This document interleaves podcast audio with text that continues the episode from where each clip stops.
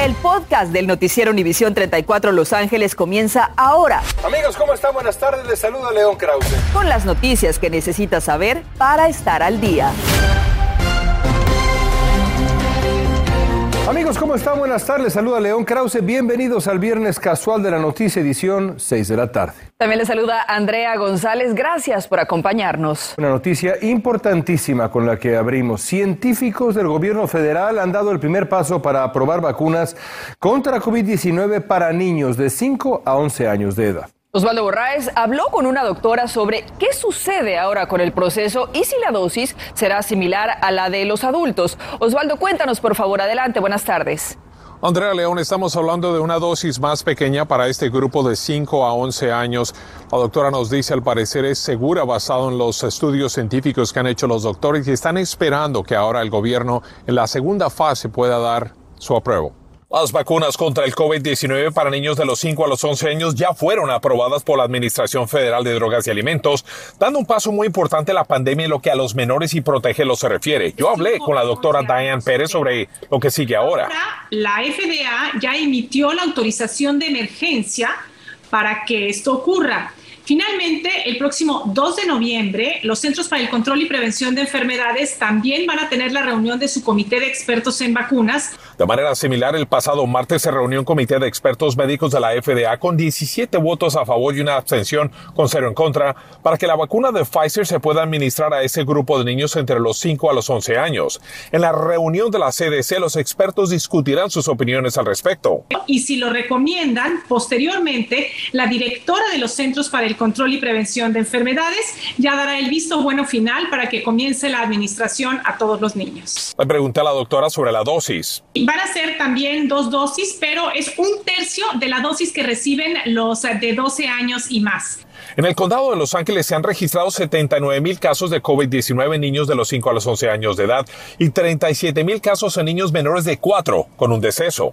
Como madre de familia y como médico les puedo decir que con toda confianza pueden administrarle la vacuna a sus hijos. Un dato muy importante de recordar es que si usted tiene hijos que tienen algún tipo de alergias o problemas médicos, debe consultar a su doctor antes de hacer cualquier decisión y recuerde, una vez que ellos le digan si es segura, usted podrá proceder. Transmitiéndoles en vivo, yo soy Osvaldo Borraes. Regresamos con ustedes al estudio. Osvaldo, ¿qué deben hacer los padres de familia mientras la vacuna es aprobada por los CDC para los niños?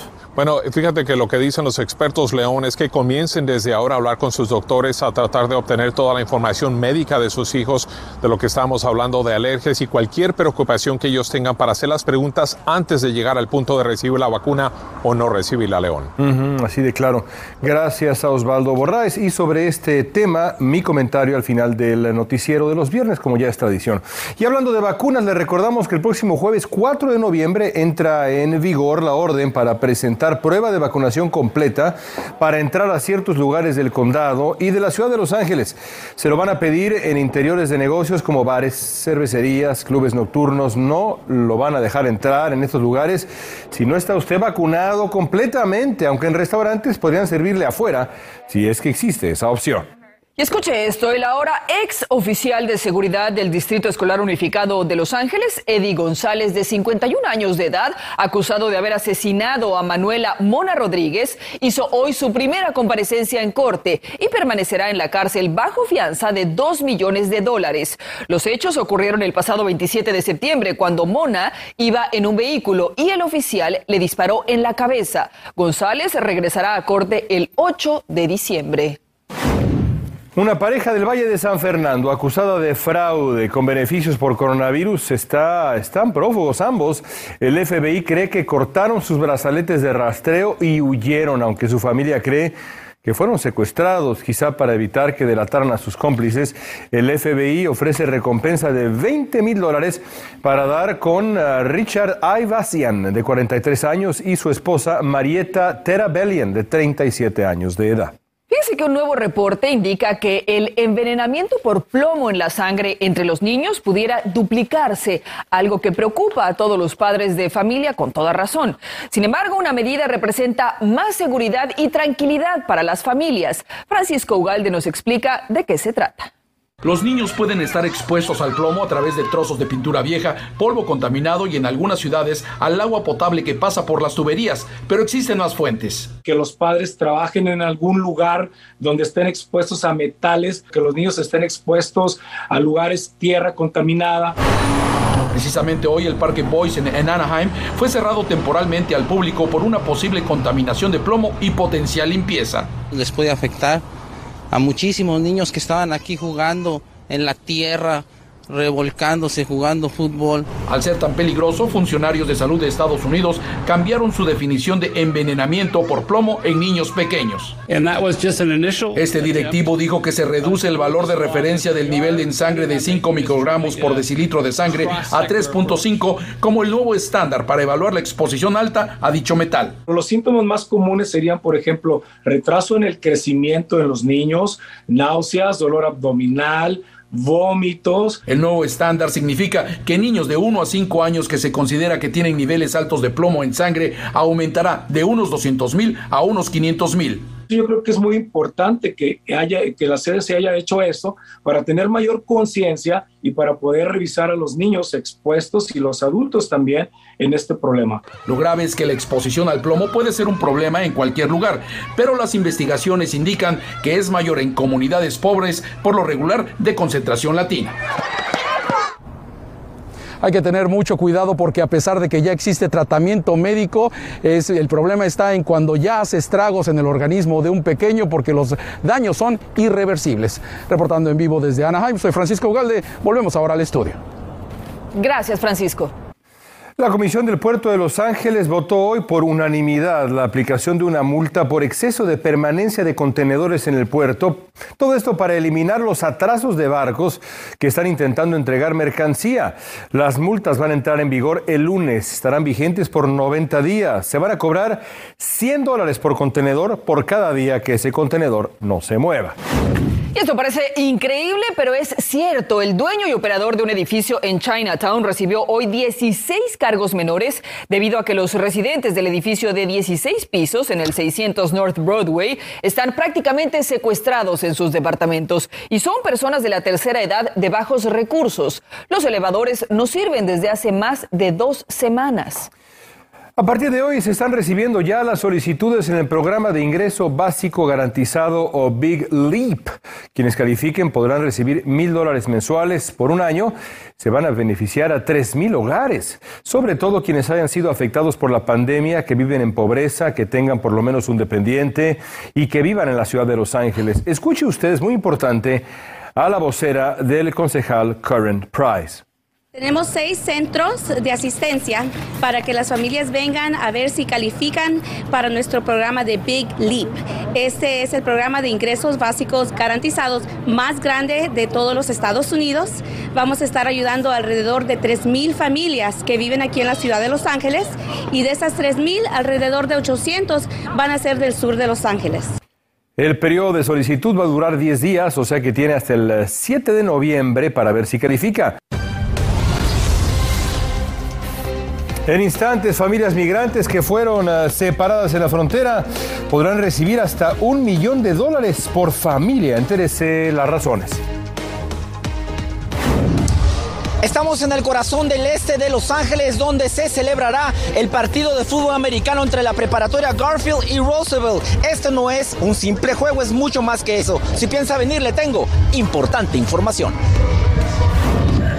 Diremos cómo pretenden las autoridades de Los Ángeles mantener a nuestros hijos más seguros esta noche de Halloween. Y también en contacto deportivo, Ley que regresa a la duela, pero qué tan grave es la lesión de LeBron James que no ha tenido actividad. Además, Rayados de Monterrey recupera el trono de la CONCACAF. Goles, reacciones, cuando regresemos. Estás escuchando el podcast del noticiero Univisión 34 Los Ángeles. Año pasado, la pandemia obligó a cancelar uno de los juegos de fútbol más populares de Los Ángeles. Pero esta noche las gradas están llenas de emoción, entusiasmo y de mascarillas también. Julio César Ortiz está con nuestra comunidad en el partido clásico del este de Los Ángeles, Garfield contra Roosevelt. Julio César, ¿cómo se vive el ambiente? Adelante.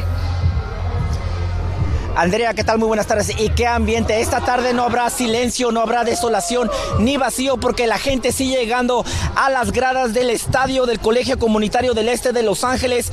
Ellos siguen llegando. De un lado los colores de la preparatoria Roosevelt y del otro lado los colores de la preparatoria Garfield que aunque sí llegan hoy a competir con la cancha, como comunidad comparten un poco de normalidad. Después de un año de ausencia, los colores del espíritu del clásico juego de fútbol americano entre la preparatoria Garfield y Roosevelt vistieron una vez más el estadio de una comunidad que hoy llega para celebrar una tradición, pero también para recordar a los que COVID se llevó del este de Los Ángeles. Los dos lados de Garfield y de Roosevelt hubieron coaches, maestros, estudiantes, familiares de estudiantes que desafortunadamente perdimos durante esta pandemia. Y como se espera que lleguen más de 5 mil almas a apoyar a su equipo, las medidas sanitarias de seguridad para entrar serán estrictas. De no traer una prueba negativa de COVID emitida en las últimas 72 horas, se ofrecerán pruebas instantáneas que en 15 minutos le darán o negarán el acceso a los fanáticos. Si, si hay una persona que todavía no tiene su vacuna, aunque yo, yo sé la mayoría de nosotros sí la tenemos, pueden tomar la prueba de COVID ahí al, al instante y les dice si es negativo, pueden entrar. Por ser una de las zonas más afectadas por contagios de COVID, también se ofrecerán todas las dosis de vacunas necesarias a los asistentes que se identifiquen como no vacunados. Estamos tratando de enfocar en la gente que no se ha vacunado. Obviamente sabemos que ese es, como dicen, el, eh, el missing link, ¿verdad? Es lo que necesitamos para salir de esta pandemia. Pero también eh, estamos aquí para ofrecerle a todos la, la booster y aunque la rivalidad atlética entre la preparatoria Garfield y Roosevelt tiene raíces muy profundas en el este de Los Ángeles, esta noche se tratará de ganar en la cancha por puntos y en las gradas con vacunas y protección al COVID. Y mire muy bien su pantalla porque es allí en medio de la cancha de este estadio que las bandas musicales de cada preparatoria harán historia porque por primera vez en 86 años Andrea unirán sus instrumentos durante el medio tiempo y le dedicarán su música a los seres queridos de ambos equipos que perdieron la vida contra el COVID-19. En realidad, esta noche, sin importar el marcador, la comunidad saldrá ganando. Regreso contigo al estudio. Será emocionante sin duda. Gracias Julio y mucha suerte a ambos equipos. Qué bonito gesto ese. Bueno, está por llegar Halloween. El departamento del sheriff de Los Ángeles está haciendo una petición especial a conductores que manejen con precaución, teniendo en cuenta que, pues sí, como sabemos, va a haber muchos niños en las calles de los vecindarios porque van a salir a pedir dulces, como es costumbre, y los niños, sabemos también, no siempre están muy alertas. También los padres deben hacer su parte. Escuchen. Usen disfraces eh, con colores brillantes para que se pueda ver en la noche si no son así, pues puede ponerles unas tiritas fosforescentes para que se vean en la noche y no vayan a atropellar a su hijo, también que no sean muy para que no se caigan. Lo ideal es que los niños lleven eh, lámparas, por ejemplo, para hacerse notar en la oscuridad, caminar sobre las banquetas, no en medio de la calle y ver en ambas direcciones antes de cruzar precisamente la calle, en la esquina. Cuidado.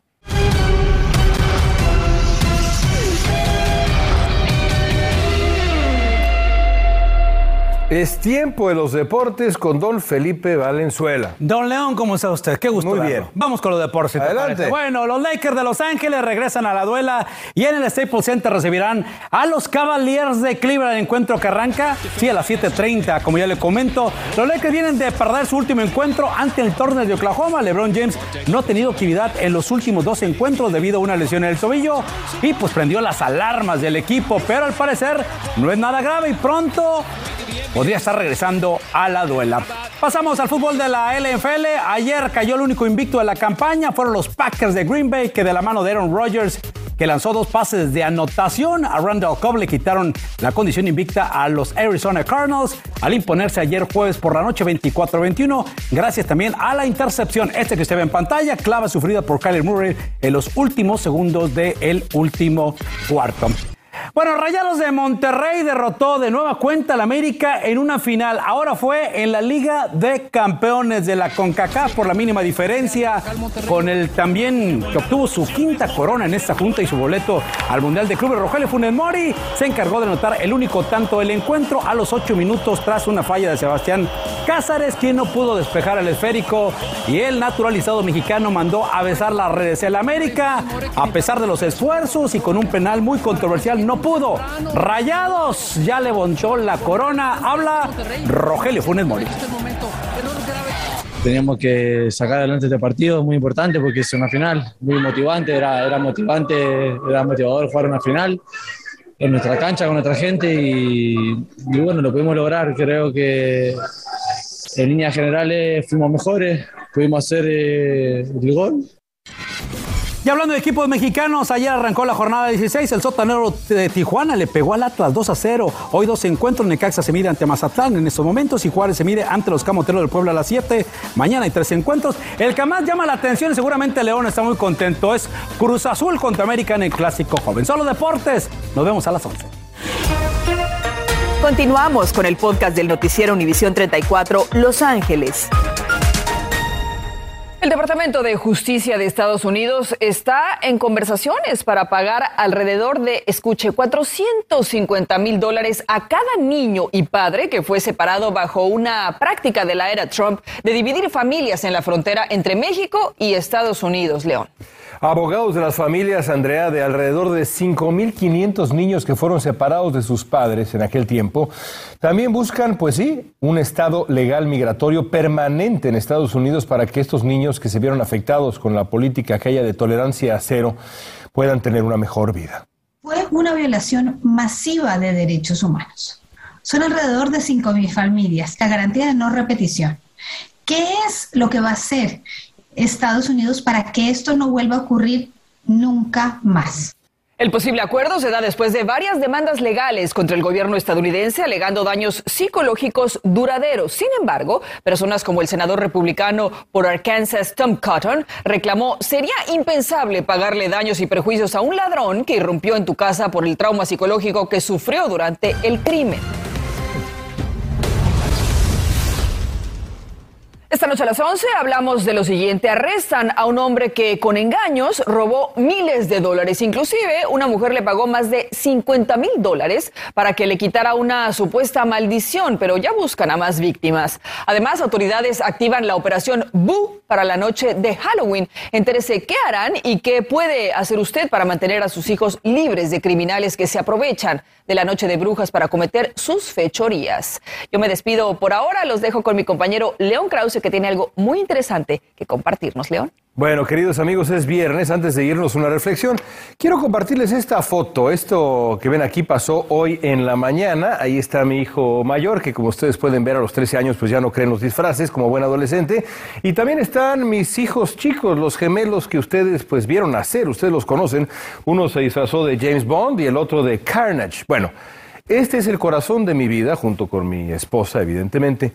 Además de este momento familiar, esta fotografía me sirve para compartirles una decisión que tomamos en familia. Los gemelos tienen ocho años y medio y están en tercero de primaria, están justo en la edad en que a partir de ahora ya van a poder recibir la vacuna contra el COVID-19 ya pronto. Como muchos padres, mi mujer y yo, mi esposa y yo, nos preguntamos si era una buena idea vacunarlos y decidimos hacerlo. Como con otras vacunas indispensables, las grandes ventajas de la vacunación contra el COVID-19 son mucho mayores a los riesgos. Apenas se pueda, ese par de muchachos que ustedes vieron ahí se van a vacunar, así como estamos vacunados todos los demás en la casa. Yo los invito a que hagan lo mismo con sus hijos pequeños para protegerlos a ellos y a los demás. Gracias por escuchar el podcast del noticiero Univisión 34 Los Ángeles. Puedes descubrir otros podcasts de Univisión en la aplicación de Euforia o en univision.com diagonal podcasts.